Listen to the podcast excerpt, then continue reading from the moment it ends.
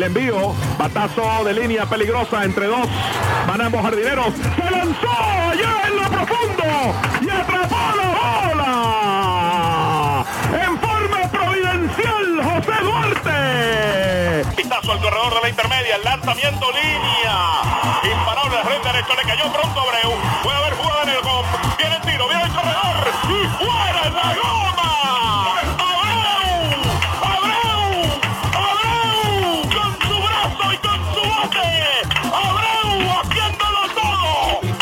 Preparado Antonio Alfonseca ante Raúl Padrón. El lanzamiento línea. Matungo. Imparable hacia el jardín derecho. No lo perdonó Raúl Padrón. No lo esperó. Y al primer picheo sacude la línea sin racionamiento. Familia Beisbolera. Ya comienza el podcast de la Liga Venezolana de Béisbol Profesional con las bases llenas. Saludos y muy buenas noches tengan todos familia beisbolera. Bienvenidos al podcast con las bases llenas. Hoy vamos a hablar de la Liga Venezolana de Béisbol Profesional. Así que no se vaya, ya regresamos. ¿Qué tal amigos? Mi nombre es Alfred Álvarez, soy el director y creador de Con las Bases Llenas, una compañía de medios de difusión que en menos de dos años hemos sido capaz de crecer muchísimo para ubicarnos entre las primeras y más, visitados y más visitadas páginas de toda la internet en cuanto a béisbol se refiere. Además, nuestros podcasts y videos son descargados por cientos de miles de personas todos los meses. Así que Aquí estamos y hoy vamos a hablar, por supuesto, del béisbol venezolano. Para eso quiero comenzar el programa trayendo a uno de nuestros excelentes escritores en Con las Bases Llenas. Su nombre es Ricardo Gibón y él tiene la tarea difícil y a la misma vez sabrosa de ser la persona que cubre junto a Geraldine Marrero a los Leones de Caracas para con las bases llenas. Él lo hace en manera de prensa escrita. También, por supuesto, pa participa con nosotros de estos programas. Y Geraldine es la persona que está en el terreno con todas las entrevistas, videos y reportajes. Ricardo, primero que nada, quiero darte la bienvenida a este programa y, por supuesto, darte las gracias desde ya por dedicarnos este, estos minutos. Muy buenas noches, Alfredo. ¿Cómo estás? ¿Cómo te va? La verdad que un gran saludo y muchísimas gracias por esta oportunidad de estar compartiendo contigo en el podcast de Con las Bases Llenas para nuestros espectadores y lectores de nuestro portal web y redes sociales. Un gran saludo. Mi nombre es Ricardo Gibbon, locutor deportivo de Unión Radio Net y Unión Radio Deportes. Es un gran placer saludarles y compartir con ustedes, llevándoles entonces una temporada más con los Leones del Caracas desde el Estadio Universitario y desde El Cerrador, el programa que estamos llevándole a ustedes por la 90.3 FM de lunes a viernes de 9 y media de la noche a 10 y media de la noche y sábados y domingos de 8 a 9 de la noche con todo lo mejor de lo que está sucediendo en la Liga Venezolana de Béisbol Profesional. Entrando entonces ya, Ricardo, en lo que son temas beisboleros, me gustaría preguntarte hasta ahora, ¿qué te ha parecido el arranque de estos Leones de Caracas? Evalúanos eh, qué te ha gustado más y qué no te ha gustado tanto en lo que va de esta joven temporada. Ondando un poco con, con tu pregunta, la temporada comenzó con una grata sorpresa. Y digo sorpresa porque no esperábamos, creo que la mayoría de los venezolanos y periodistas y allegados al deporte que hubiera béisbol, a pesar de las declaraciones de miembros del gobierno. Sin embargo, los equipos llenaron sus rosters, trajeron a los, a los extranjeros, a los importados para reforzar sus equipos. Los managers, de los ocho, hay cinco que son debutantes. Clemente Álvarez ya tuvo una experiencia previa como manager interino y los otros dos ya tienen experiencia y son managers de renombre en Latinoamérica. Así que poco a poco esta temporada ha ido comenzando, se han visto buenos batazos, se han visto buenas jugadas, quizás algunos detalles a la defensiva en uno que otro equipo, pero son detalles que se van a ir trabajando. Por parte de los Leones del Caracas, lo más destacado de esta primera semana ha sido su picheo abridor. Carlos Quevedo y Francisco Carrillo han estado intraficables. El bullpen es lo que, lo que quizás debería trabajar, pero el manager Harry Wanches bien lo demuestra que le da confianza y que poco a poco sabe que esto va a irse trabajando. Poco a poco van a salir frutos del trabajo y el trabajo va a traer consecuencias positivas para el equipo y esas son las victorias. Por otro lado, el batazo, el, bateo ha sido muy oportuno y creo que poco a poco estos jugadores como Wilfredo Tobar, de experiencia y ya conocido en la liga, va a darle mucho que ver, mucho que hablar a los Leones del Caracas, así como el talento joven de Jesús Solórzano, que se ha visto muy bien en esta primera semana de la liga y ayer tanto Wilfredo como Jesús, piezas claves para la victoria, 8 carreras, 10 carreras por 6 ante los tiburones de la Guaira.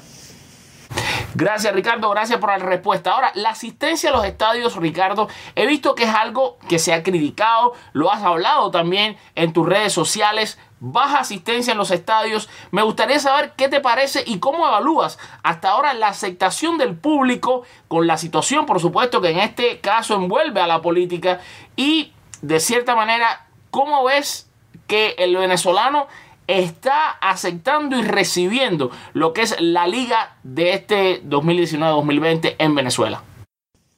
Sí, Alfredo, tienes razón. La asistencia a los estadios ha sido bastante baja, salvo tres ocasiones. El primer juego en el José Bernardo Pérez de Valencia, donde juegan los navegantes del Magallanes, ese juego con un tono político que el gobernador del estado regaló unas entradas para poder ir al, al juego. El juego de ayer entre las Águilas del Zulia, donde 10.000 espectadores asistieron al Luis Aparicio el Grande, y el primer Caracas Magallanes, el jueves de la semana pasada, con más de 8.000 en el estadio universitario. Sin embargo, ya de por sí el año pasado veíamos que la asistencia había disminuido con respecto al año anterior y este año iba a suceder lo mismo y creo que era algo esperado.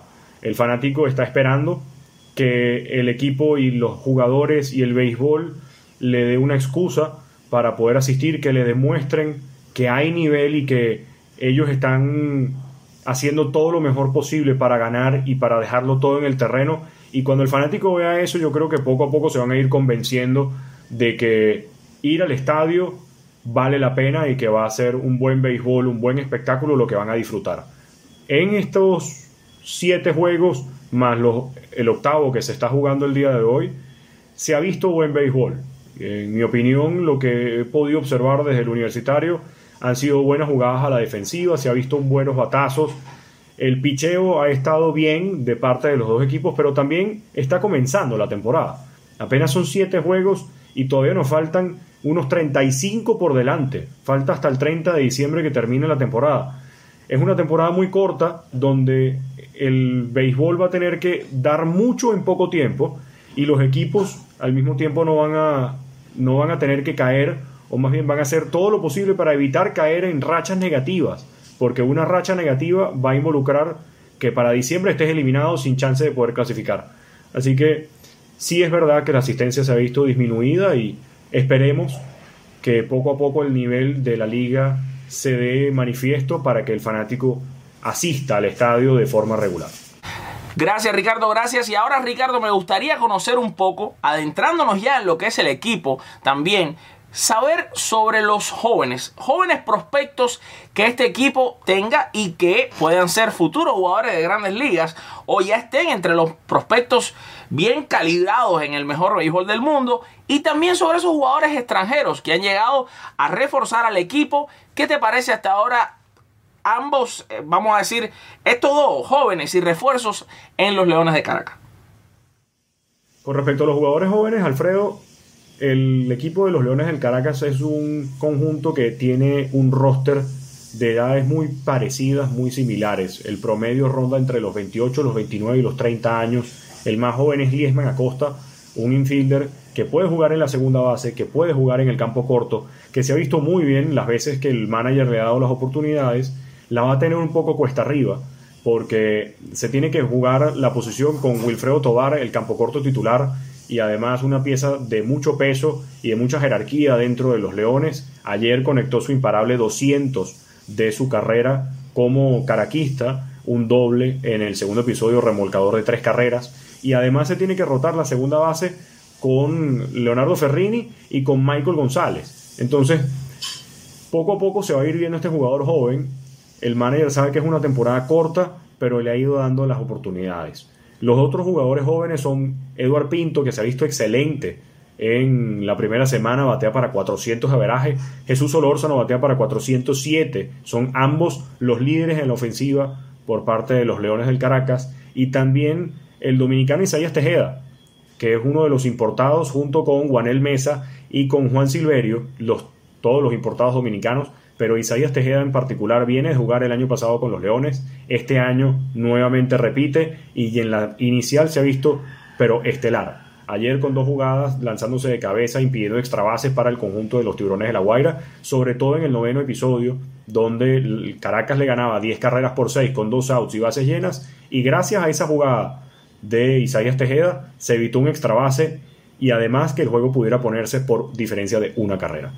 Estos los importados son ellos tres. Poco a poco el equipo ha ido dándole las oportunidades a cada uno. El manager Harry Guanche sabe que es una temporada corta, pero que cuenta con un roster muy completo y de jugadores con talento, jugadores jóvenes, todos queriendo brillar y todos queriendo tener ese chance para darlo todo en el terreno. Gracias, muchas gracias hermano. Bueno, solamente eh, Ricardo me queda darte las gracias de verdad por todas esas explicaciones. Espectacular tu opinión, que es muy válida y por supuesto importante para mí y para todos nuestros seguidores en este, el podcast de béisbol de la Liga Venezolana. Solamente te quiero decir de nuevo gracias y por supuesto dejar que te despidas aquí de toda tu gente linda en Con las Bases Llenas que te quiere muchísimo y que siempre leen todos tus artículos. Todo tuyo, hermano. Todo lo contrario, Alfredo. Muchísimas gracias a ti por esta oportunidad de compartir contigo en este podcast de Con las Bases Llenas sobre la Liga Venezolana de béisbol profesional. Para nuestros oyentes y nuestros lectores de las redes sociales y del portal web, no se olviden de seguirnos arroba con las bases full y compartir todos los artículos que encuentren en las redes sociales sobre la Liga Mexicana, sobre la Liga Dominicana, Puerto Rico, todo el béisbol de Latinoamérica y de las grandes ligas que ya bastante información hay en el portal. Así que para mí ha sido un gran placer. Mi cuenta personal de Twitter, arroba Ricardo Gibbon y me pueden también sintonizar por un Radionet de lunes a viernes de 9 y media de la noche a 10 y media de la noche y sábados y domingos de 8 a 9 de la noche. Ha sido un placer, Alfredo. Muchísimas gracias.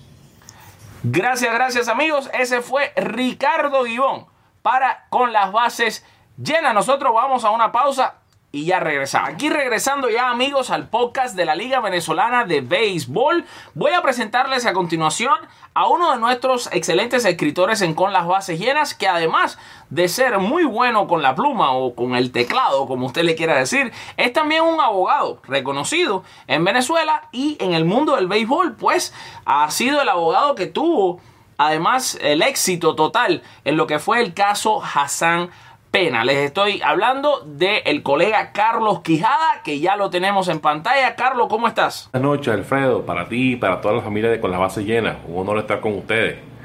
Eh, efectivamente sí, me ha tocado estudiar algunos casos de índole legal deportivo, específicamente lo sucedido con algunos beisbolistas y les pongo el ejemplo de Honduras Herrera en este, este año por la violencia doméstica y recientemente analizando con el equipo de Con la Base Llena lo sucedido con Felipe Vázquez, pues. Pero bueno, aquí en Venezuela me tocó representar a Hassan Pena, el lanzador cubano que fue la estrella con las Águilas del Sur y Navegantes Magallanes y varias veces de ganable el premio cerrador del año y con varios récords históricos, entre ellos más juegos salvados en una temporada, es el importado con más juegos salvados en la historia de la liga y sencillamente, bueno, me tocó aclarar ante, ante, el, ante el circuito rentado que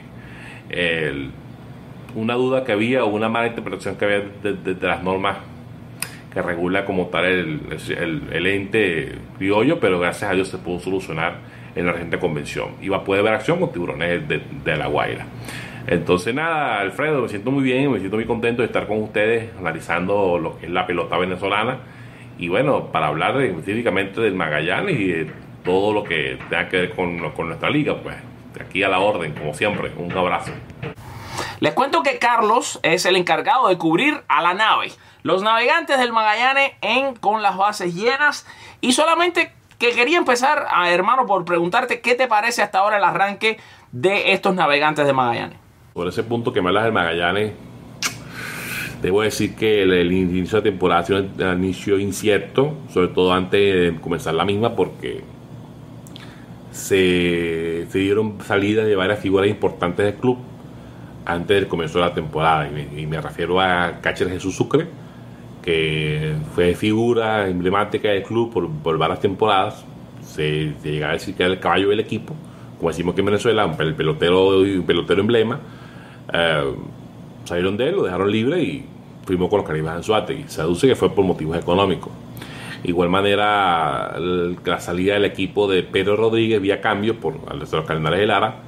Eh, también cayó mal en la fanaticada porque Pedro Rodríguez se había convertido en el cerrador del equipo criollo del club, que en su vez había venido a suplir al, al cubano Hassan Pena y sencillamente se salió de él. Pues, también pareciera que pues, fue por lo mismo, por motivos económicos. Y también se dejaron libres, entre otros, a Alex Torres, a Giancarlo Granado. em, y, pero la guinda de la torta fue la salida de Gregorio Machado, don Gregorio Machado. Para los que no conocen a a don Gregorio Machado, eh, ha estado, ha sido parte de la historia del Magallanes, pero muy buena parte de la historia, pudiéramos decir, la mitad de la historia del Magallanes ha estado involucrado don, don Gregorio Machado. Él ha estado con el ligado del equipo de la temporada 68-69. Ha sido parte integrante de los, de nueve campeonatos que ha tenido Magallanes desde entonces hacia acá. De los 12 que tiene Magallanes, 9 ha sido parte de él, bien sea como jugador activo, como técnico, como coach del club y como manager. Recordando la, la de manager en la temporada 95-96. Eh, Entonces, ya por ahí el comienzo, o sea, sí fue un comienzo incierto en cuanto a eso. Pues Magallanes salta al terreno de juego bajo esa, bajo esa aureola de, de incertidumbre de todos esos movimientos, ¿ok? Y bueno, este, hasta ahora, la primera semana jugaron para 2 y 4, donde lo positivo me gustó mucho las aperturas, las dos aperturas de calidad de, de Johan Pino, con de 5 entradas, aunque la dicen que son de 6 entradas, la, la norma esa de la apertura de calidad, pero yo digo que fueron, que fueron buenas aperturas, pues 5 entradas, en una permitió una carrera, en otra permitió dos carreras. Eh, lo positivo, la actuación, la, la ofensiva de, de, de Anthony Pereira, el campo corto del Magallanes, que fue el héroe del juego número uno. Y en el juego que acaba de culminar esta noche, también fue el héroe, que se fue con cuatro carreras impulsadas, que la victoria sobre los Caribes en Suátegui. Este, entre otras cosas, pues la entrega del equipo, la capacidad de no rendirse, porque es un juego que el día sábado perdían 9 a 0 eh, con Calendarios de Lara, lograron empatarlo a 9 carreras con un rally de 8 en el sexto inning. Aunque a la final perdieron 13 a 9, resaltó su positivo. Lo negativo, bueno, eh, parte del picheo, el picheo relevo, salvo a Mane Costa, el picheo relevo ha quedado mucho, ha quedado de ver. Normalmente ha quedado de ver bastante. Eh, el día domingo fue un, buen ejemplo de eso. Un juego que está ganando 6 a 2 en el octavo inning. Los boletos y, y los boletos permitieron que las águilas cobraran vida y lograran empatar el partido. Aunque se empataron a, a Mané Costa, Mané Costa se ha visto muy bien. y de hecho, la noche de hoy llegó a Dubó salvado. Entonces, el relevo ha quedado de ver. La defensiva ha quedado de ver también. Porque hasta el domingo se habían cometido, si mal no recuerdo, dos errores, de los cuales seis son de precisamente Anthony Pereira. Entonces, el aspecto defensivo hay que mejorarlos. Eh, se esperan se espera la incorporación entre otros jugadores. Uno que me llama la atención de Jos Caramaya, un pelotero que sencillamente había hace, tres- hace dos temporadas, tres temporadas, había eh, se había ganado la- el cariño de la afición, tuvo un, un buen rendimiento, y pero hay que esperar a ver cómo, cómo viene. También la, la labor, lo positivo también, la gran apertura del, del dominicano Adrián Salcedo, eh, de siete entradas, realmente cosas positivas. Pienso que el equipo va, que va si en definitiva se incorporan también, de, que tuvieron en la Premier 12, este, Henderson Álvarez y, este y Félix Durón, vamos a tener, el equipo va a tener una, una rotación bastante buena, igual de, la del chino Buscán, de Wilf- Wilfredo Buscán. Entonces, lo negativo, los errores y el, el picheo de, de- de relevo, el intermedio que, hay que- mejorarlo, la, la, la- defensa, y hay que esperar, sencillamente hay que esperar, cómo se desenvuelve el equipo. Ah, culminaron una semana con 2 y 4, con 2 ganados, 4 perdidos. Ahorita en este momento le acaban de ganar a Carlos Califas en su eh, su serie de dos partidos y se colocaron en contra y cuatro. Entonces, el equipo jugando una, su buena pelota tiene como sobrellevar esta temporada que pinta difícil, pero bueno, clasifican 6 de 8. Es lo que le puedo comentar al respecto. Exactamente, gracias por decirnos, además del arranque, ¿no? Estas cosas que nos mencionabas de qué te ha gustado, qué no. Te quería eh, preguntar, fíjate, ¿qué te parece hasta ahora, desde el punto de vista tuyo también como seguidor, como fanático de la Liga Venezolana de Béisbol, el arranque de la misma? Bueno, Alfredo, por ese punto, ¿qué te puedo decir? Eh, la baja asistencia, la, la Liga de Profesional no es una liga donde históricamente tú vas a ver siempre los estadios full. Eso, eso no es cierto. Por ejemplo, te puedo hablar de, de, históricamente, por ejemplo, Puerto La Cruz, eh, donde siempre se veían los grandes llenos o buenas asistencias, grandes asistencias, eran en los juegos que, participaban Leones de Caracas o Navegantes de Magallanes.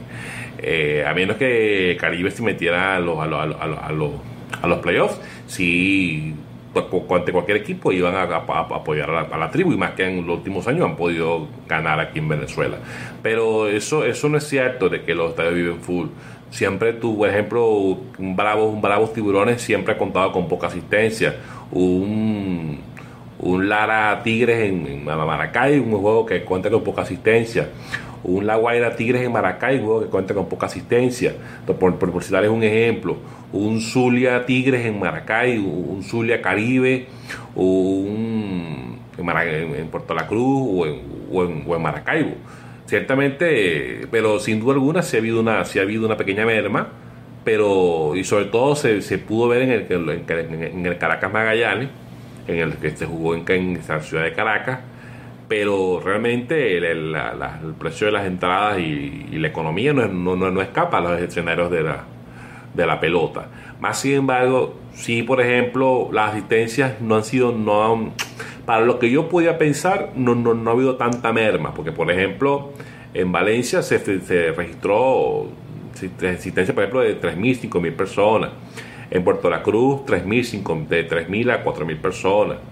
Eh, no, no, tengo la mano las asistencias en, Caracas, pero realmente creo que, que, que tampoco ha sido tampoco, tampoco, tampoco ha sido algo inesperado, algo que se puede esperar, pero la gente ha ido a, los estadios, a los juegos de pelota. Mil personas son mil personas.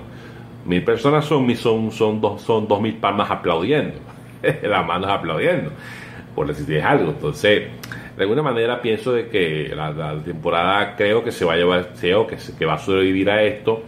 La gente está yendo a los estadios, poca, pero hay asistencia la calidad que yo pensé que se podía pensar que, puede haber sido mala, yo no he visto una mala calidad de, pelota para como se pintaba, no lo he visto. Y peloteros, por ejemplo, los Caribe Suárez tienen, tienen un, gran plantel, por decirles algo, con, con Alexia Marista, con Luis Sardiñas, con Luis Jiménez, con, ahora con Jesús Sucre.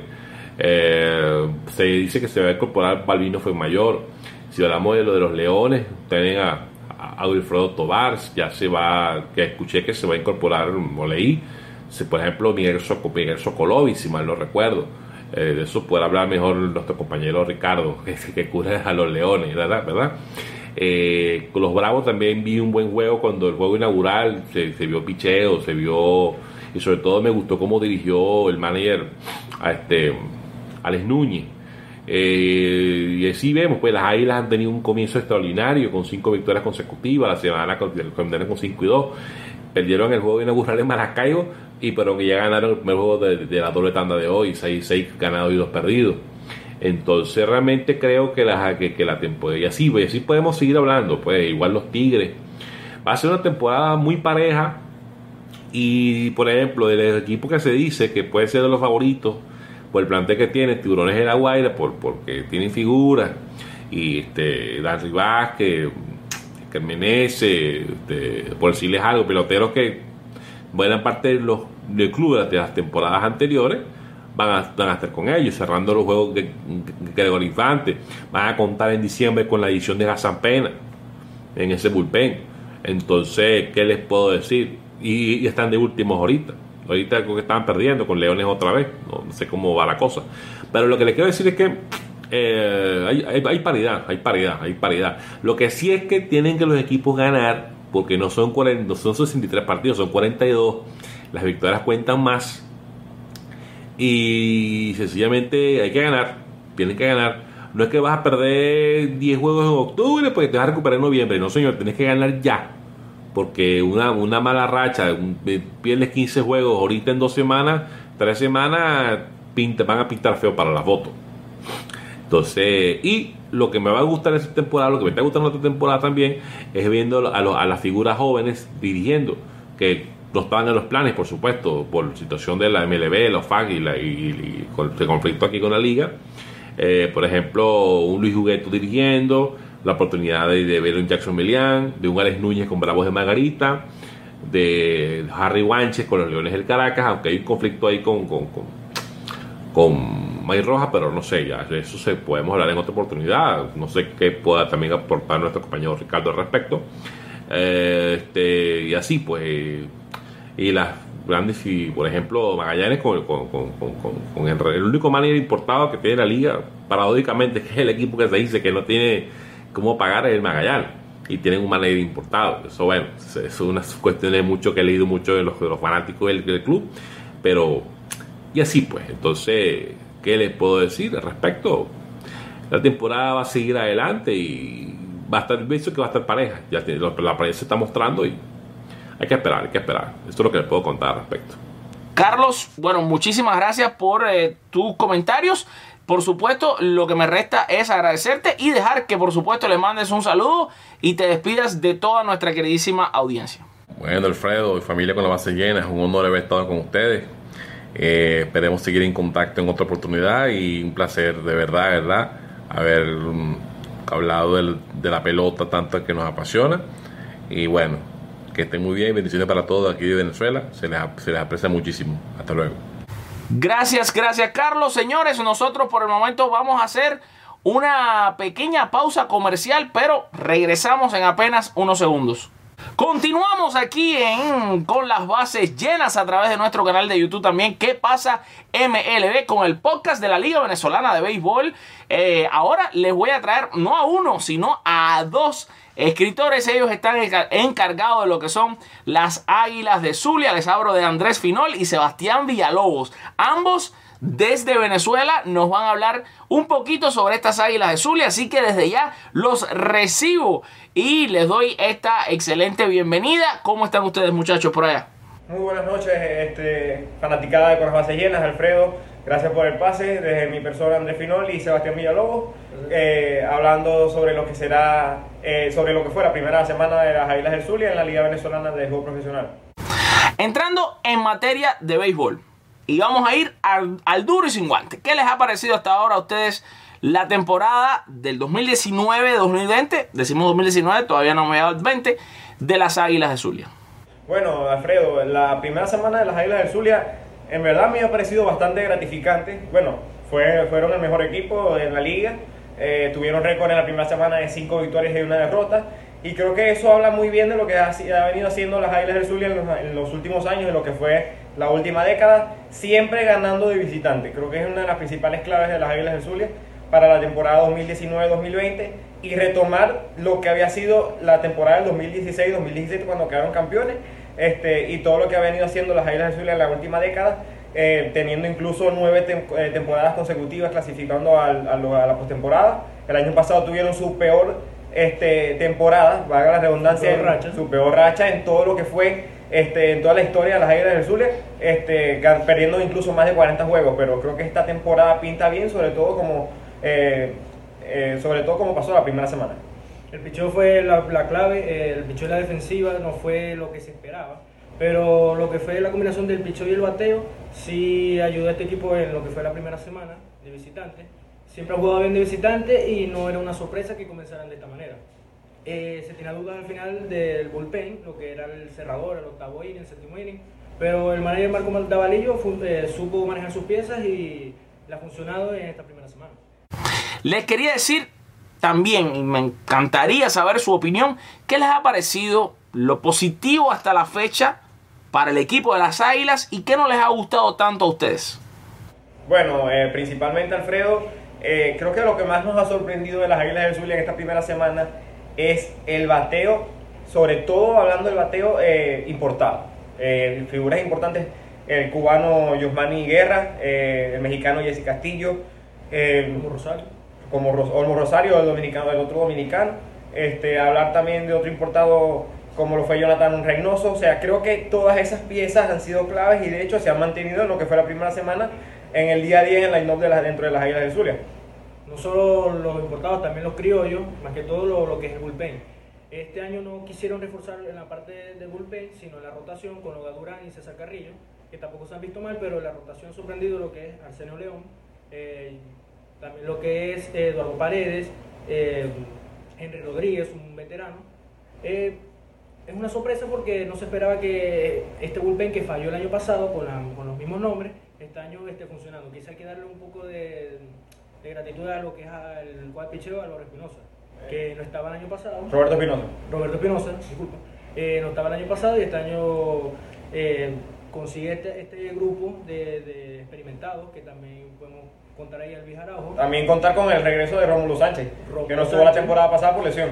Entonces creo que también ese brazo de Rómulo Sánchez le da un poco más de experiencia y como que vamos a darle un, un voto de confianza a lo que ha sido todo lo que es la, la rotación del relevo en esta... en Vete- esta- veterano y novato. veteranos y novatos y bueno, como confianza. lo que ha sido todo lo que es la, la rotación del relevo en esta... en Vete- esta- veterano y novato. veteranos y novatos y bueno, como dice Sebastián, contar la actuación de Roberto Espinosa como cosa de picheo. Lo que no pudo haber hecho Wilson Álvarez la temporada pasada, que sí hizo la temporada cuando fueron campeones, Wilson Álvarez y Lixon Nava no pudieron lograr la temporada pasada y bueno, eh, este engranaje de Marcos Davalillo junto con Roberto Espinosa creo que es lo- una de las, de las claves principales de, esta primera semana con las Águilas del Zulia.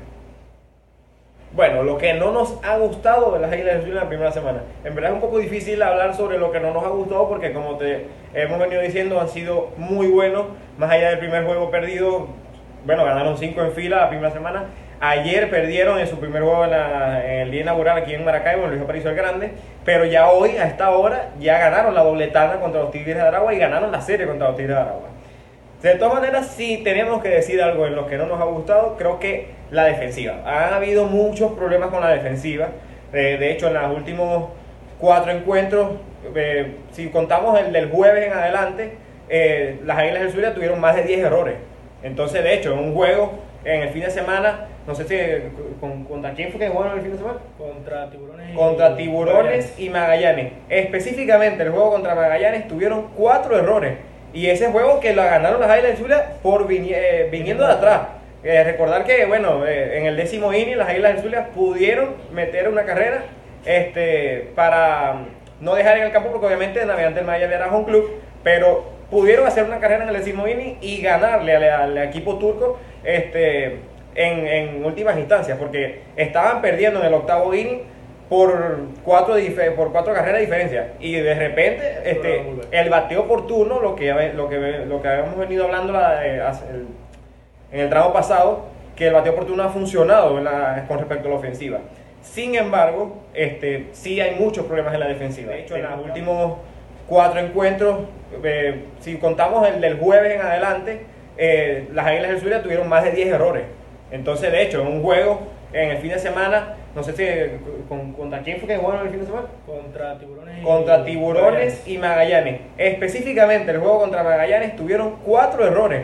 Y ese juego que lo ganaron las Águilas Zulia por vini- eh, viniendo de atrás.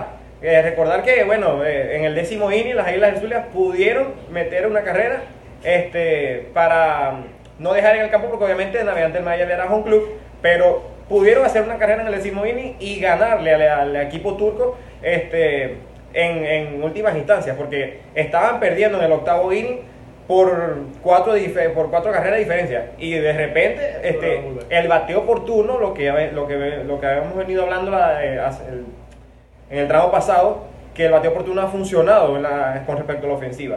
Sin embargo, este, sí hay muchos problemas en la defensiva. Tenemos que hablarlo. Hay muchos errores y son errores este, que han venido pasando capaz, y mi compañero Sebastián lo podrá decir, han venido pasando creo que por una incongruencia con respecto a que no hay un eh, jugador fijo dentro de la defensiva zuliana. Eh, cuando hablamos en el- el outfield, está todo cubierto con Ángel Reyes, Jonathan Reynoso y Alex Romero. Ya cuando estamos en el cuadro eh, del infield, en la, tercera base, Marco Davalillo ha intentado eh, colocar en esa posición a varios jugadores, como José Flores, el mismo Giovanni Guerra. Y no- los dos no se han visto en posición varios jugadores, como José Flores, el mismo Giovanni Guerra. eh, y no- los dos no se han visto muy solventes, y lo mismo con Rosario. No son buenos en la defensiva, se, se les incomoda y han tenido muchos problemas en lo que es esa posición en la tercera. De lo que son las otras posiciones ya es algo natural, cualquier equipo tiene errores. Pero lo que es la tercera y la segunda es donde hay más dudas hasta, hasta lo que se, se puede ver. Ayer, por ejemplo, veíamos, este, Sebastián, en el Luis Aparicio, un error garrafal de José Flores, un jugador experimentado de las Águilas del Zulia, eh, en un lance hacia home para intentar sacar out, en, eh, out forzado en, en el plato. En el plato. Este, José Flores cometió error en el en lance. Luis Álvarez, el receptor, no pudo retener la pelota. Un error que pudo haber costado lo que fue eh, la pérdida de las Águilas del Zulia, que pudieron intentar remontar en el noveno inning, pero claro, diferencia de cuatro carreras se le hacía muy cuesta arriba. Posiblemente una de esas carreras hubiese sido salvada si ese tiro no hubiese este, sido malo, o sea, si, si se hubiese realizado el out. Hay que recordar que el año pasado el tercera base era Alberto González y fue cambiado a los Tiburones de la Guaira por Prospectos y Arlen Bavare.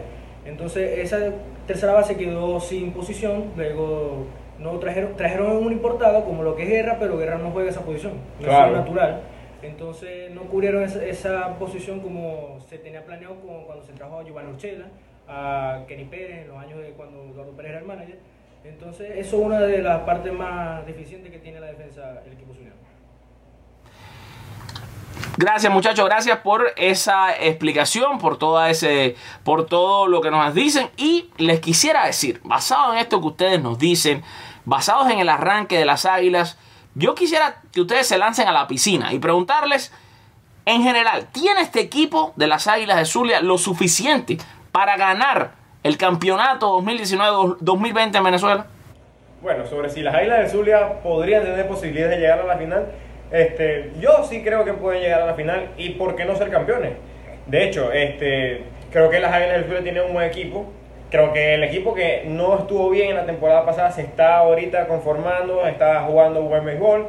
Pero este, también hay que hablar sobre lo que es la liga, sobre lo que es este nuevo comienzo, este nuevo resurgir en la liga venezolana de béisbol profesional. Y es que los equipos no van a cambiar, los equipos van a ser los mismos. ¿Por qué? Eh, simplemente decir que la OFAC, recordar las sanciones que tiene la OFAC contra la Liga Venezolana de Béisbol Profesional sobre el comisionado Ron Manfred, que si dice que si el PDVSA es el patrocinador oficial de la liga, que si no lo es, en fin, este, las Águilas del Zulia y los otros siete equipos de la liga no tienen el material para poder este, decir, vamos a traer a nuestras grandes ligas, vamos a, a traer estrellas que puedan contribuir en noviembre o en diciembre, como generalmente se hacía en las temporadas pasadas.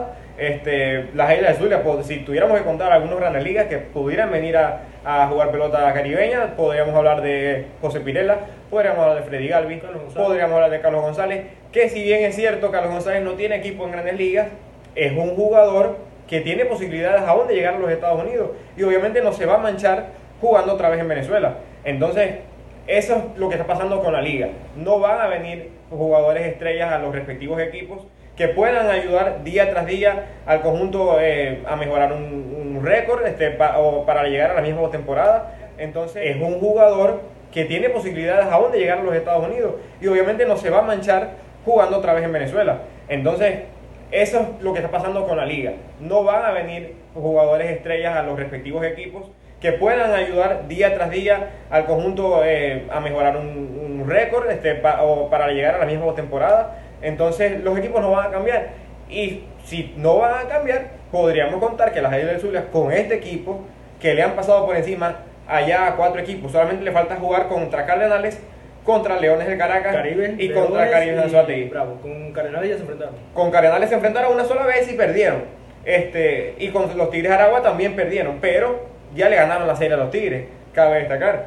Entonces contra los Cardenales creo que es la prueba de fuego pendiente, aunando también los tres equipos faltantes, como lo dijo Sebastián, Caribe, Leones Y Bravos. y Bravos. Eh, hay que recordar que aún se pueden hacer cambios, eh, se, pueden hacer, se pueden reforzar vía cambios que de alguna u otra manera puede reforzar los equipos, pero de resto eh, se va a mantener igual va a ser la misma competitividad, no, no, no va a ser un, no va a llegar una estrella en diciembre como se tenía pensado o como se vino haciendo todos estos años. Yo pienso que el equipo se va a quedar corto, puede llegar a la final, semifinal, pero no creo que quede campeón. Eh, veo un poco más compacto a Cardenales a Caribe en lo que es el picheo, bateo y defensiva, pero todo puede pasar, todo puede pasar, es lo impredecible, aunque eh, se espera que esos, esos tres equipos sean los más fuertes eh, de cara a esta temporada. Y finalmente esta pregunta se la estoy haciendo a todos ustedes que además están en Venezuela, la mayoría que tienen toda la autoridad porque están ahí en los estadios, están ahí con la gente, de evaluar, de decirnos qué les ha parecido hasta el momento de la temporada en Venezuela con todo lo que trajo la polémica, los problemas, los conflictos antes de arrancar con este evento. Hasta ahora, evalúenlo y qué, qué, qué, cuál es el, digamos, como se dice en inglés, cuál es el feeling que tienen ustedes sobre esta temporada. Finalmente, Alfredo, ¿cómo va la LVP? Bueno, eso es una pregunta bastante, bastante difícil. Este, la LVP no pasa por su buen momento. Eh, de hecho, ayer, apenas ayer, la segunda semana de, de béisbol profesional, vimos la mejor eh, afición, la mejor este, entrada este, de fanáticos en un estadio. En este caso fue aquí en Maracaibo, un estadio grande eh, que caben alrededor de 20.000 personas y asistieron casi 10.000 personas. Esa ha sido la mejor asistencia para un encuentro de, de, esta temporada. Ni siquiera un Caracas Magallanes pudo llenar esa cantidad de personas. Este, y bueno, en esta ocasión sí lo pudo hacer eh, el equipo de las Águilas del Zulia contra los Tigres de Aragua. Entonces, hablar de que esa cantidad de aficionados en apenas la segunda semana de béisbol profesional creo que todavía le, le, le, deja mucho que desear sobre lo que, hace, lo que, sobre lo que va a ser la, la, la liga posteriormente. Sin embargo, ha sorprendido, no, no, es tan, no es una mala asistencia como se esperaba que fuera peor. Pero con lo que es aquí en el Zulia, en Maracaibo, con el equipo Águila, eh, tuvo una buena asistencia, sorprendió. Eh, también en Valencia, eh, su primer juego, eh, los Magallanes pudieron llenar su estadio. Obviamente el gobernador pudo facilitarle a los fanáticos transporte público. Y sí, está, eso tuvo muchas mejorías también. Tuvo su mejoría. Cardenales también una buena plaza, pero en retrospectiva esta, es lo que se esperaba. Sí. no hay mucha sorpresa en lo que se veía, se veía veniendo con esta temporada, pero lo que estamos viendo es, es, es lo esperado. No hay eh, algo... sí, lo único, que te, lo único que podemos decir obviamente es que la calidad, está, eso tuvo muchas mejorías también. Cardenales también una buena plaza, pero en retrospectiva eh, esta, es lo que se esperaba. Sí. Eh, no hay mucha sorpresa en lo que se veía, se veía veniendo con esta temporada, pero lo que estamos viendo es, es lo esperado. No hay algo... sí, lo único, que te, lo único que podemos decir obviamente es que la calidad, hay que aceptarlo, la calidad de jugadores sí. ha bajado porque no hay la misma cantidad de estrellatos este, que uno está acostumbrado a ver en esta liga, este, no las hay. Simplemente hablar de que hay ligas, hay jugadores de liga independiente, hay jugadores de liga amateur. Este, amateur. Eh, de hecho, hay jugadores de la propia liga bolivariana de la liga profesional. Una liga que está muy por debajo de lo que podría ser hasta una Summer League dominicana. Entonces, eh, creo que eh, en calidad de jugadores deja un poco que desear. Sin embargo, el béisbol venezolano nunca dejará de ser emocionante. La gente sigue asistiendo a pesar de todo, con los problemas de la crisis venezolana que todos conocemos. Este, simplemente para distraerse y, y, o sea, simplemente contar con que en Venezuela seguirá habiendo béisbol, seguirá siendo emocionante. Si bien es cierto, bajó la calidad, bajará ciertamente el costo de eh, la asistencia en los estadios. Pero yo, yo confío en que para diciembre, cuando ya se empiecen a, a ver un... En enero con la postemporada. Sí, un, o sea, cuando ya empiecen a ver como que la, los equipos que posiblemente clasifiquen. Si bien es cierto, en Venezuela sabemos que clasifican 6 de 8, este, cuando ya empiece a haber esa competitividad para clasificar a postemporada, ahí es donde se va a poner bueno la liga, la gente va a asistir más a los estadios y, y la liga va a seguir siendo igual de emocionante que todos los años anteriores. Gracias muchachos, gracias. Y a mí solamente me queda eh, decirles que bueno, tienen que despedirse entonces de toda esta audiencia linda que los lea a ustedes semana tras semana en conlasbasesllenas.com. Así que ahí les regreso las cámaras y micrófonos para que ustedes puedan decir adiós. Bueno, Alfredo, ha sido un placer de verdad eh, conversar contigo con respecto a este tema de las Águilas del Zulia aquí dentro de la temporada eh, de béisbol venezolano. Simplemente eh, esperar que sigamos en sintonía precisamente, recordar que nosotros dos, tanto Sebastián eh, como mi persona Andrés Finol y otro compañero Albert Piña, también recordarlo, él es eh, nuestro también corresponsal aquí en Maracaibo, este, estaremos llevándole información sobre las Islas de Zulia para con las bases llenas todos los fines de semana, todo, todos los días también con las, las crónicas de los, de los encuentros y simplemente invitarlos a que siempre estén eh, en sintonía con nosotros. Recuerden seguirnos en todas nuestras redes sociales con las bases llenas, Twitter, Facebook e Instagram. Y no se pierdan nuestros podcasts todos los sábados, que hablaremos lo que es el béisbol invernal y de las noticias en, lo- en las grandes ligas, que ahorita los rumores están tan fuertes. Sí. Bueno, un placer. Este, hasta la próxima y sin, como les venía diciendo, estén siempre en sintonía con las bases llenas, el mejor sitio de béisbol para nosotros estar informados. Amigos, ya estamos de regreso. Le damos, por supuesto, las gracias a todos los que se mantienen conectados con nosotros de nuevo. Vamos a una pequeñita pausa comercial. Ya volvemos. No Amigos, ya de vuelta aquí en nuestro podcast de la Liga Venezolana de Béisbol Profesional con las bases llenas. Seguimos y por supuesto ahora vamos a hablar con Albert Piña para cerrar este programa de hoy. Albert, además de que también cubre a las Águilas de Zulia. Nos va a hablar un poquito en general de lo que es el resto de los equipos y lo que va siendo la liga hasta el momento. Albert, usted lo puede leer en conlasbasesllenas.com, es uno de nuestros escritores. Ustedes van a estar viendo sus redes sociales. Te quería decir, Albert, hablemos un poco del resto de los equipos, pero primero que nada, ¿cómo te sientes? Bienvenido al programa de hoy. Un placer ser parte del equipo de la base llena en relación al análisis de la LPB y su inicio de temporada. Albert, gracias, gracias Albert, de verdad es un gusto. Y mirando las tablas de posiciones, Albert, ¿qué equipo para ti ha sido hasta ahora la sorpresa de este campeonato y qué equipo para ti ha sido la decepción? Las Águilas del Zulia tomaron dominio en estos primeros seis partidos gracias a su gira en la carretera, que le ha permitido instalarse en el primer lugar de la fase. Lastimosamente, lo que serían los eternos rivales Navegantes de Magallanes y Leones del Caracas se ubican en los últimos lugares. Sin embargo, sabemos que con la plantilla, su experiencia y su cuerpo técnico pueden alcanzar esos lugares lo que sería en mitad de temporada y finalizar en ello. Cuando miro, Albert, los líderes hasta el momento en lo que va de liga, ¿quién ha sido un individuo que te ha sorprendido? ¿Y quiénes son jugadores que crees que han empezado mal, pero que van a tomar su paso y van a terminar muy bien? ¿Y quiénes, viceversa, han empezado muy bien, pero te parece que es quizás un espejismo del inicio y no van a poder mantener este paso? En relación al bateo, Johan Quevedo de Cardenales de Nara y Olmo Rosario de las Águilas del Zulia han destacado y son los líderes de bateo de la Liga Venezolana de Béisbol Profesional. Pero también hay que destacar en este caso al cubano Giovanni Guerra, que lleva siete empujadas y este líder en relación a ese departamento. En el renglón de remolcadas, el cubano Giovanni Guerra es el que lidera lo que sería esta tabla con siete producidas. El cubano ha sido factor determinante en las victorias del Lucho con su bateo por turno. En relación al picheo, Logan Durán y Néstor Molina son los que comandan el departamento de lanzadores, ambos con dos victorias. Hay que destacar también a Arsenio León, que ya lleva cinco salvamentos en igual oportunidad de salidas.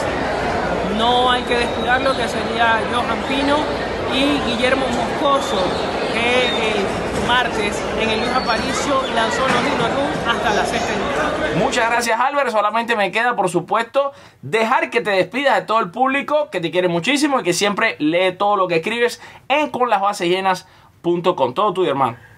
Bueno, un placer ser parte de, de este programa de las bases llenas. Le reportó por ustedes Albert Piña y para que en otra oportunidad le daremos más información de la pelota venezolana. Muchísimas gracias, amigos. De esta manera, entonces hemos disfrutado por un rato de lo que es el podcast de la Liga Venezolana de Béisbol. De nuevo, mi nombre es Alfred Álvarez. Es un gusto para mí estar con ustedes y poderles llevar toda esta información sobre el béisbol venezolano. Este es con las bases llenas a través de nuestro canal de YouTube también. ¿Qué pasa?